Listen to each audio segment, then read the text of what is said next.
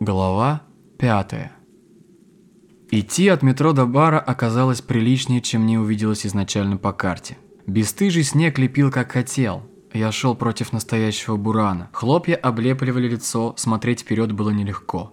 Однако я был далеко не один, кто, скукожившись, словно старый никому не нужный башмак, спрятав руки в карманы и укрывшись свой шарф, шел по бульвару и боролся со стихией. Рабочий день у многих людей закончился, и весь этот поток двигался мне навстречу. Ветер лютый, люди шли к метро. Они спешили к своим мужьям, женам, детям, родителям. Кто-то среди них двигал себя в одиночество, царящее в их, может быть, даже съемных квартирах. Они шаркали домой, неся в себе проблемы и заботы радости и утехи, несчастья и болезни, готовые жить и не готовые умирать прямо здесь и сейчас, не готовые размышлять о своей смерти. А я брел навстречу к своему другу, узнав час назад это абсурдное предположение, без здравой логики и вещественных доказательств, что этим летом меня, особо никому не нужного и непримечательного человека, песчинку в этом огромном городе, среди таких же частиц, обыкновенного курьера, ждет смерть на трассе. Казалось бы, чего трудно отбросить все это? Эту чушь. Психологический эксперимент, в который меня втянули без моего желания и согласия. Как можно вообще в это поверить, в такой заготовленный план для меня? Это физически невозможно. Не математически. Никак. Я погибну в автокатастрофе? Крутится у меня в голове. Конечно, смерть может думать иначе. Она ведь именно так и приходит. Наверное. Я не знаю, как это бывает. Иногда, когда люди ее ждут и их поставили перед фактом, наличие неизлечимой смертельной болезни, убивают или казнят, или на войне. Во все эти моменты человек все-таки уже готов поверить в свою смерть. Мысль в сознании проскакивает, что вот он, конец пришел. Но другой вопрос, когда все случайно, мимолетно, и твоя смерть – это чья-то нелепая ошибка, чей-то вымысел. Это скоротечное мгновение и есть финал твоей жизни. Неужели это так близко мне? Живешь себе и тут прям бабах и умер. Как мой одноклассник, у которого в университете оторвался тромб. Я не готов был думать сегодня о своей смерти, пока мне просто не напомнили об этом. Ворвались в мою жизнь и пытаются меня разыграть. В мои-то 28 лет меня окунули в этот план. Кто среди моих знакомых, занятых и вращающихся в этом большом городе, будет думать о своей кончине? Если бы я просто подумал об этом или фантазировал бы насчет этого с кем-то в беседе, поговорили бы и забыли, но тут мне так уверенно и настойчиво говорят какие-то чужие мне люди, какое они вообще имеют право, и как я должен это воспринимать? Бредятина, прочь, скука. Разберусь с тобой на днях. Я почему-то вспомнил мой ребячий взгляд в 7 лет.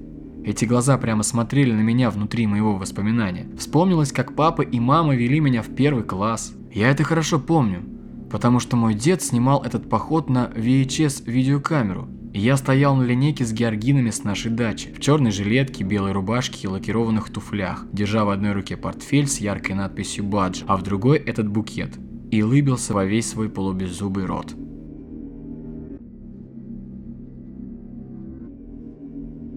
Минуты через три, изрядно облепленный снегом, я свернул в переулок.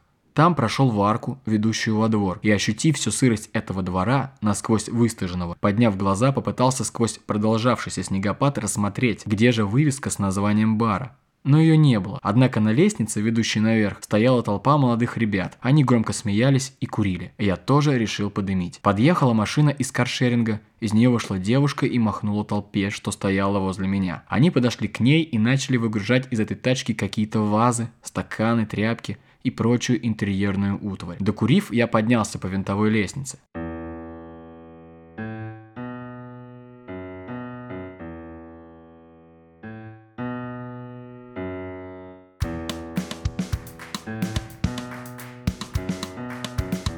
облепленные постерами стены с громогласными шрифтами и кислотными тонами вокруг, замусоленный, будто заблеванный кем-то пол с примесью мусорных бумажек, слипшихся в этот клубок хлама, который прочувствовала моя подошва. Люди, пьяные и обкуренные, цепляли меня плечами, смотрели на меня как на чужака, хотя мне так вполне могло показаться.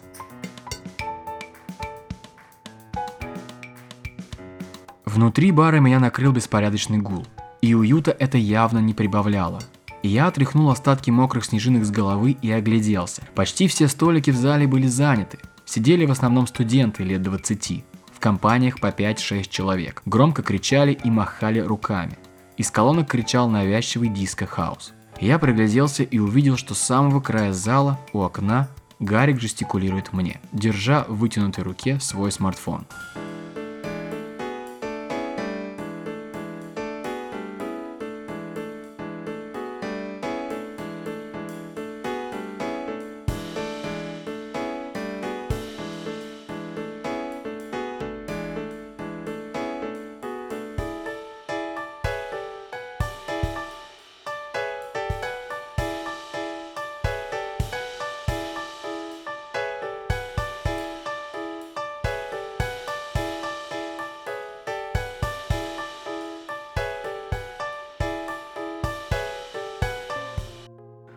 Отстояв очередь из студентов, заказав у татуированной грудастой барменши сырные шарики и лагерь, приводя свою легкую растерянность в порядок, встряхнув себя, я вернулся за стол, кинул верхнюю одежду на подоконник, сделал пару глубоких глотков из бокала, получилось сразу где-то на треть. Как Гарик, словно уставший меня ждать, принялся раскручивать разговор. «Ну давай, рассказывай, как там твое день рождения? В сторис, если что, я видел», – улыбился Гарик. «День рождения как день рождения. Кстати, Спасибо за подарок. Теперь нет возможности отмазаться и не поехать. Тусовка удалась, все напились, пообнимались немного.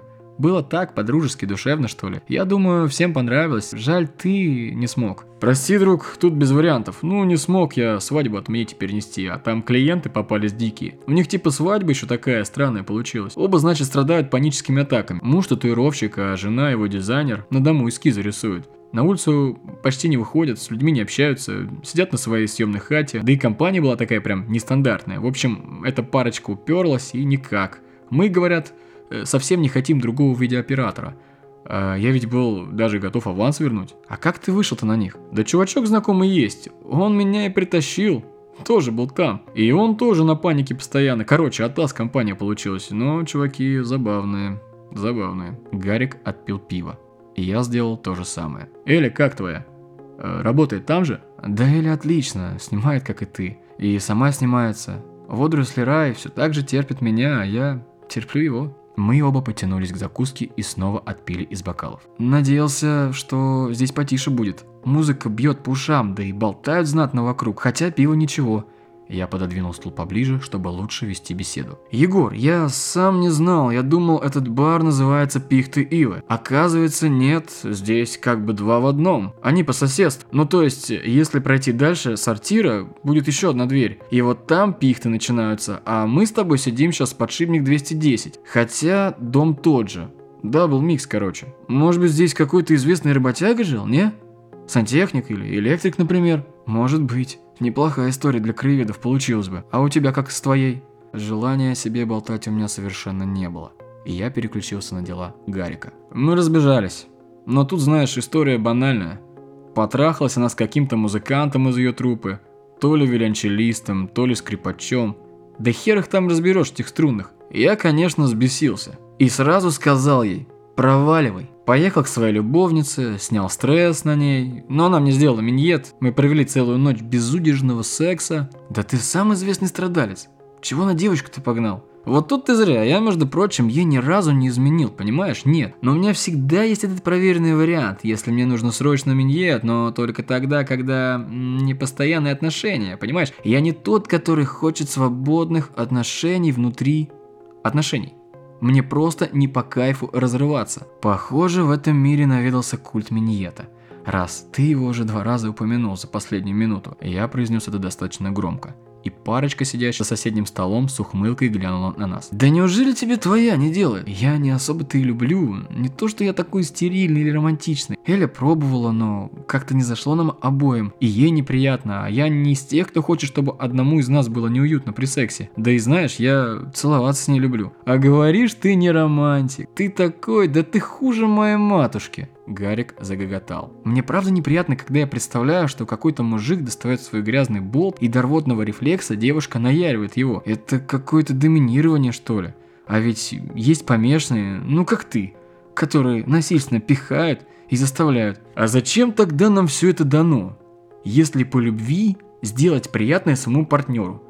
Ты вот яку не делаешь? Пытался, но она тоже сказала, что если мне неприятно, то лучше не надо. Зря. Это же, блядь, эдакое искусство, сосать и лизать. Мой бокал пошатнулся. Попробовали бы 69, это такой кайф. У моей бывшей был паренек, который только и просил ее миньет ему делать. И больше он ничего не хотел. Она ему свою двустволку, значит, поставлять, а он все ей «соси» говорит. А, ну класс. Он тоже был виолончелист или скрипач? Какое может вообще удовольствие сосать чей-то член? Да ты не понимаешь. Мужику своему любимому зазорно что ли? Вот поэтому я и говорю, что есть он, этот культ миньета. В Штатах уже для девочек школы открывают, как правильно сосать член мужика. Ты рэперов слышал современных с их текстами? «Детка, возьми в рот, твоя глотка мои 25 сантиметров съела как хот-дог». Не, ну не для этого нам рот, понимаешь? Как и жопа тоже. Ох, Егор, да какая тебе разница вообще? Ты ж мужик. Тебе удовольствие делает девка. Ну или не девка. Гарик опять зажал на весь бар. Я просто думаю о маленьких девчонках, э, которым в большинстве своем, конечно, и их родители говорят о нежности, о любви, манеры им, там правила прививают, стараются, а потом во сколько там, в 14 лет, предположим, приходит ее парень, насмотревшийся порнухи, и достает свой болт и говорит соси. Ну чего-то в голове не укладывается, что и как. Но ты еще скажи, что папочка этой девчонки откажется, чтобы ему ее мама или на крайняк проститутка в сауне сделала хороший и приятный расслабляющий миньет. Я закачал головой. Мне просто нечего было ответить на это. Слушай, забудь вообще. Че ты так уперся? Ну, миньет. Давай, нам надо выпить. Пойдем за пивом, а то я гляжу, что ты совсем загнался. Да и пиво у нас с тобой утекло. Пойдем. В очереди мы продолжили тему, но на этот раз несколько с другой стороны. Я вспомнил, что видел документалку, которая рассказывала о том, что есть деревня в Бутане, где до сих пор существует фаллический культ. Там, мол, был какой-то чувак, который победил дракона своим фалосом, и с тех пор в деревне все поклонялись его члену. Так повелось. Они продают фаллические статуэтки, рисуют на домах фалосы, чтобы семьям было хорошо. И вот это все навело меня на мысль, что если найдется тот, кто скажет, что педофилия это нормально, то постепенно из повсеместного осуждения все стерпится и войдет в норму. При том, что это прокатит даже вполне в цивилизованном западном мире, где все об этом станут говорить и сперва осуждать, но потом подхватят и раздуют из этого хайп, и все скатится к уже замыленному восприятию. Я думал об этом давно, когда мне вдруг стало все больше попадаться новостей о мальчиках и взрослых мужиках, насилующих их. Так вот постепенно все эти темы влезали в мою голову, и я к ним просто привыкал. Все перестало вводить меня в ступор и в заблуждение. Мне кажется, Егор, ты чересчур загоняешься. Это уже попахивает теорией заговора. Не все так очевидно. Тебе попадалось это, а кому-то, например, другое. Ты же знаешь, как работают рекомендации в инете? Нет, тут иначе что-то. Мы просто этого сами не замечаем. Как уже в наших башках восприятие трансформируется, и все начинают уже вполне нормально ко всему относиться, даже к самой жести. Подхватывают и распространяют это. А может так оно и надо? Это же и есть наша эволюция. Может всем плевать вообще, транс ты или гей. Квир-культуру ты представляешь, или у тебя синдром Туретта. Или ты любишь засовывать себе что-то в задний проход? Какая может быть разница тебе, как другой проживает свою жизнь? Ну тогда нет никаких граней, Игорь. Тогда мы просто с тобой мусорные баки и примем всякий трэш рано или поздно, и нам покажется он съедобным. Толерантность, которую нам вдолбили. Гарик, э, она никого не спасет. Постой, чувак, ты чё так завелся? День не задался, что ли? У тебя есть своя жизнь, своя мораль и этика – Свой секс и своя голова. Чего тебе вообще о других думать? Я же говорю тебе, это их жизнь. И они хотят ее так проживать. Пускай им даже не повезло, но тебе-то фартануло. Вот-вот, фартануло. Я отпил еще пиво. Разве ты осудишь, например, брата или сестру, которые занялись сексом по любви, с использованием, ну там, контрацепции? И они живут вместе и любят друг друга. Инцест? А не ты ли мне про эволюцию только что говорил? И разве она нас не привела к тому, что мы перестали спариваться и сношаться со своими родственниками и первого встречного насиловать? Чувак, тут осознанно и по любви, с презервативами, без боли. Речь о том, что никто не залетит. Если они любят друг друга? Что плохого в этом, если они займутся сексом? Гарик, ты, конечно, меня извини. Я думаю, это странно как минимум, потому что сестру воспринимаешь иначе. Это ты так воспринимаешь. Не все, не все так. Кто-то видит в ней любовь всей своей жизни, и это его спасение здесь. И пару раз с ней даже потрахаться на досуге. И я хер знаю, где-то грань морали на сегодняшний день зарыта. Ты сам видишь, как мы тут вращаемся и чем мы увлекаемся. Фильмы, сериалы стирают напрочь все границы. И нам в целом становится все равно, постепенно. Не может быть так оно и надо. Отцы и дети, правильно? Старики, окружающие нас, постепенно уходят, а у нас появляется миллион разных принадлежностей к чему-либо, от нашего благополучия что ли, которое и ведет нас к этому самому расшатыванию всех клише и стереотипов, свертыванию всех тормозов. Потом посмотрим, что будет с людьми, когда мы с тобой будем стариками, если доживем, конечно. Ты не религиозный фанатик случаем, а то что-то много у тебя мораль выпирает. Ты противоречишь себе сам, Гарь. Причем тут вообще религия? Неужели человек должен обязательно быть причастен к ней, если у него есть свои, отличающиеся от общепринятых на сегодняшний день, моральные принципы, которые он не хотел бы нарушать из-за того, что это просто неприятно и дико? Это нравственность.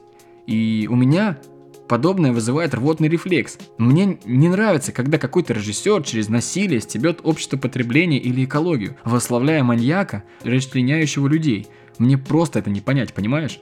И все вдруг его защищают, что этот маньяк просто вынужден был убивать. Но ведь у этих людей были свои планы на жизнь, свои стремления. Она же разве не принадлежность, разве нет? Ой, Игорян, ты такой положительный оказывается. Он качал головой.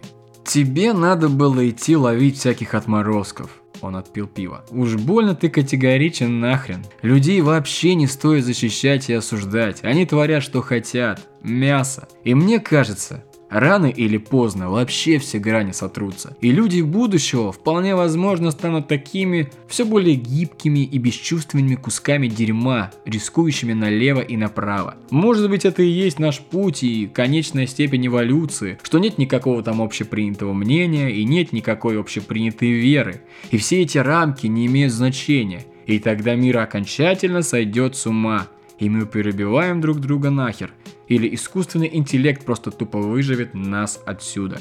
Или нас всех убьет вирус. Только декорации сменятся. А может быть, будут все такие стерильные, как ты? Он снова засмеялся. А ты когда такой толерантный стал? Но Гарик продолжал свое, словно и не заметил моего вопроса или сделал вид. А может даже люди смогут перенести свои ощущения или человеческое сознание можно будет описать математически, и тогда вот все совсем замкнется.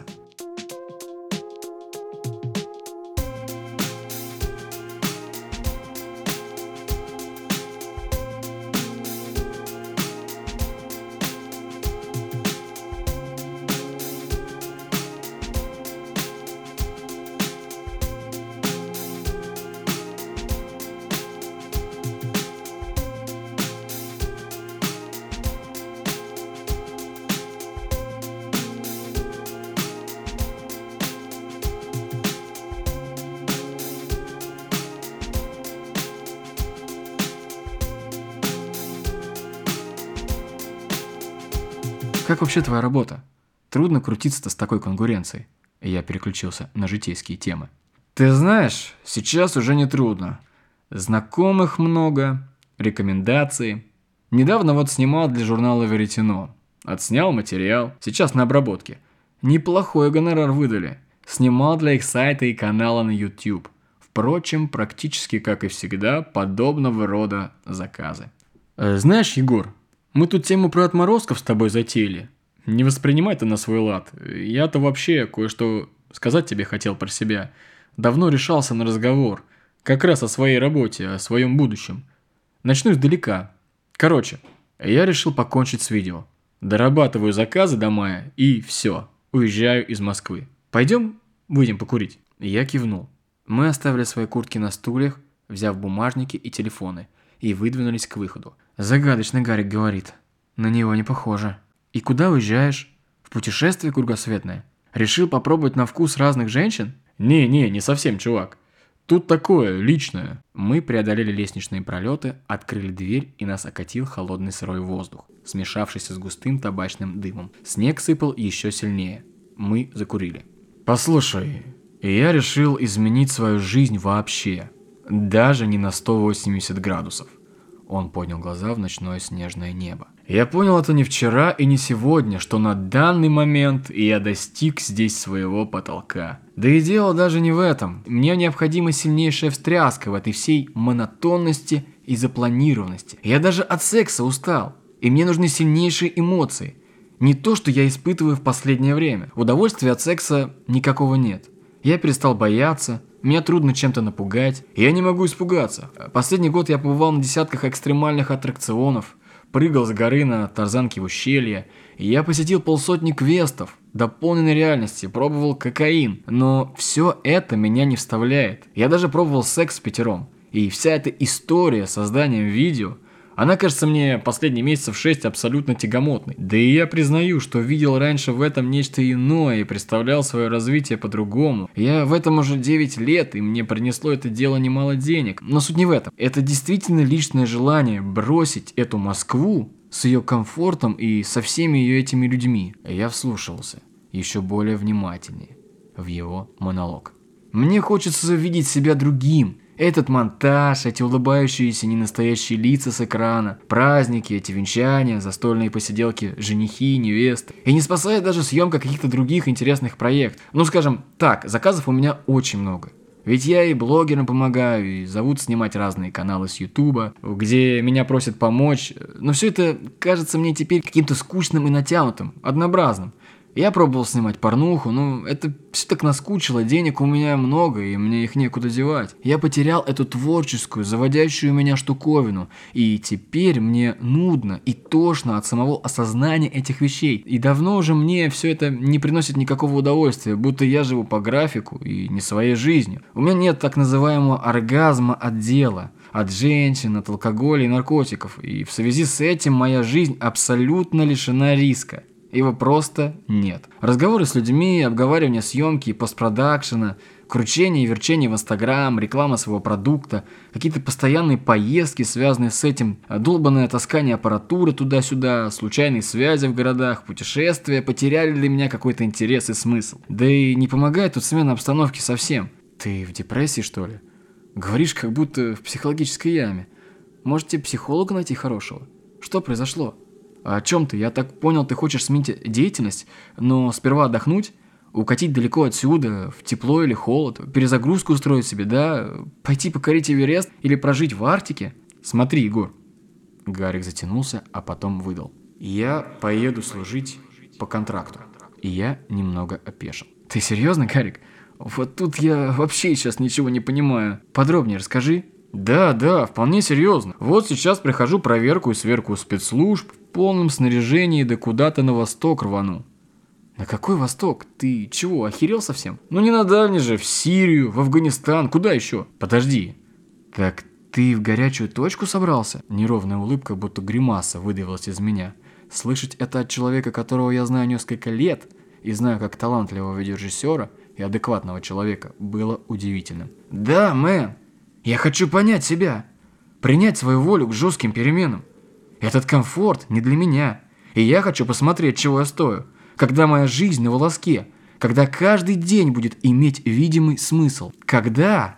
Он затянулся и еще что-то невнятное промямлил. А я смотрел на него, будто на неизвестного теперь мне Гарика, которого взяли и подменили. А он отвел взгляд влево и смотрел на снегопад. И стал меня вдруг немного раздражать своей вот этой дуростью, которую он нес. Что за чертов день у меня? Постой, постой! Я перебил его. То есть ты будешь убивать других людей, и это ты называешь переменами? Ты, похоже, мне про то, что человек должен проживать свою жизнь как хочет, не просто так впаривал. Был у меня уже один опыт. О чем ты вообще? Что за идиотизм? Я знаю, как это бывает.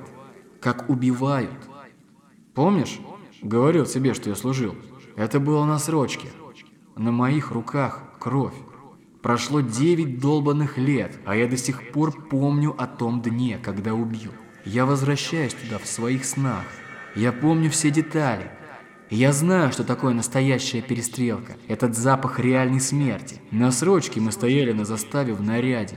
Половина отделения, считай шесть человек, и тут беглые зэки, их около двадцати. Это же мы тогда их порешали. Они, суки, бежали из колонии, охрану завалили, оружие у них отобрали. Ну и выбежали на нашу часть оголтелые. А у нас приказ стрелять на поражение. Началась перестрелка, мы всех и вальнули. Я помню этот момент, и как пули надо мной пролетали, как я перекрывал кого-то, как я стрелял по этим людям, ух! Ёлки-палки, Игорёк, ты там ничего случайно не думал перед встречей? Ты же вроде творческий человек, да чего там, ты успешный видеооператор. Многие просто даже не мечтают о такой карьере. Зачем? Гарри кивнул головой, а потом заорал. Нет никакого смысла во всем вот этом. Его голос повысился. Какой в этом комфорте кайф?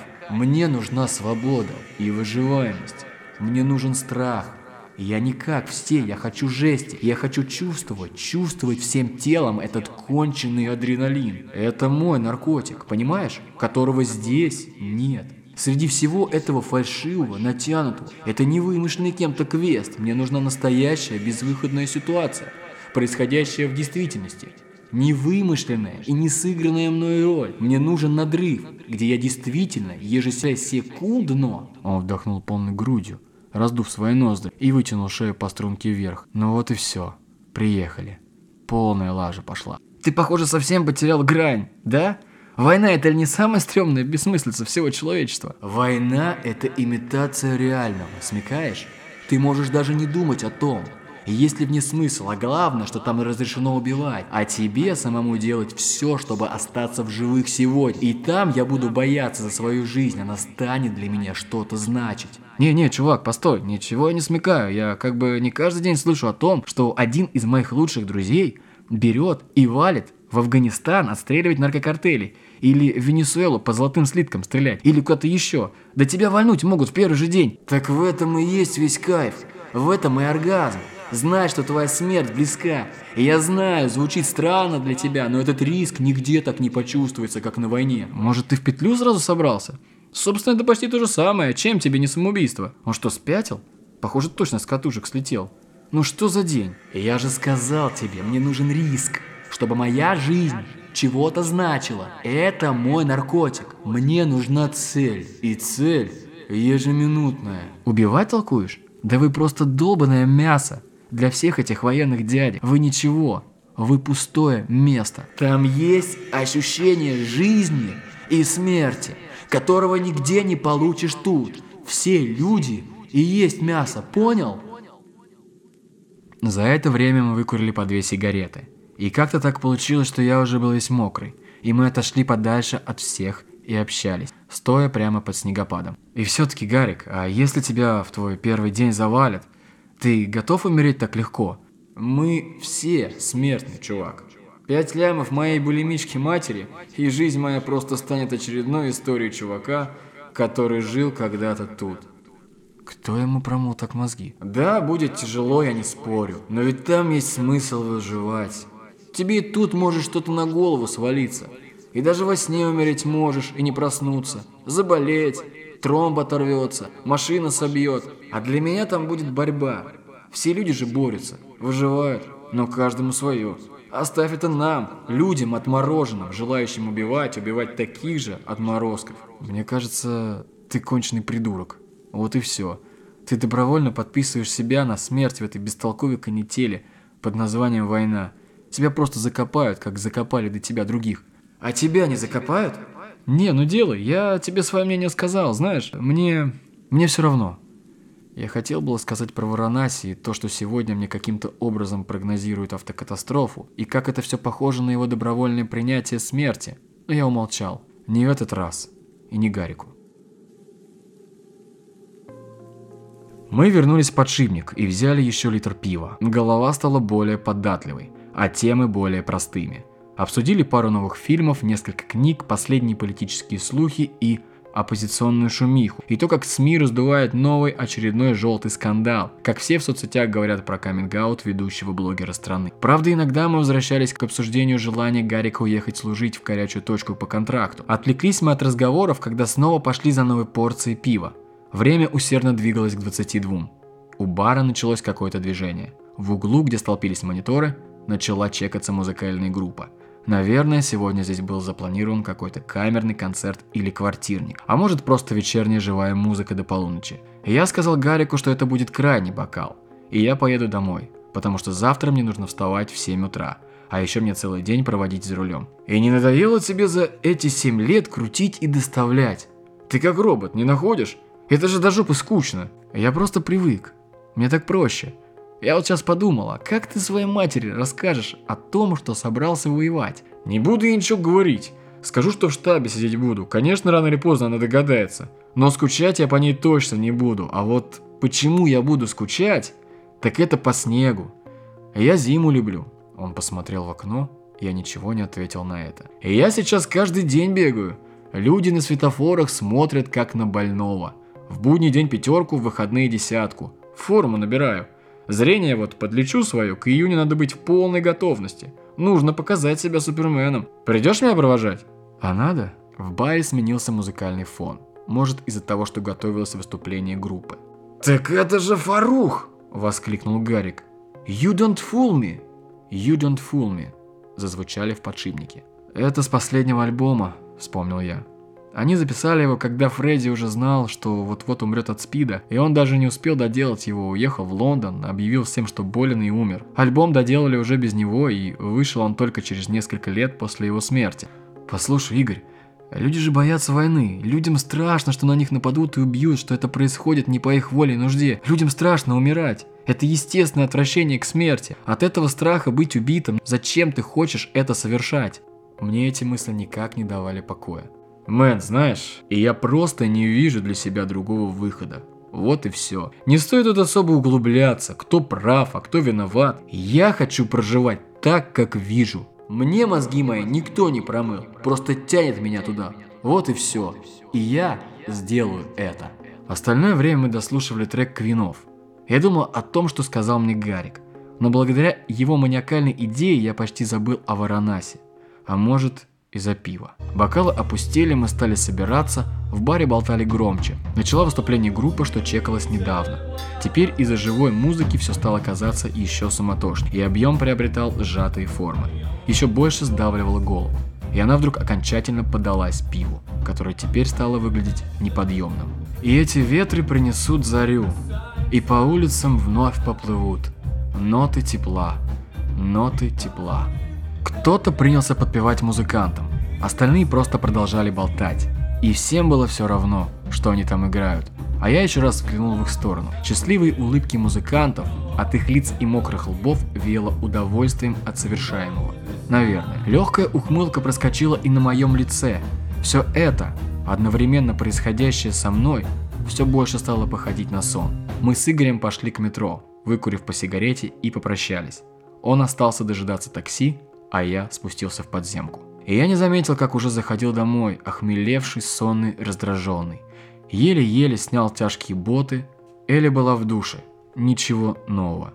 Я крикнул «Привет», а в ответ вроде ничего не прозвучало. Вроде. Ну и ладно. И растворившись в спальне, я рухнул в постель.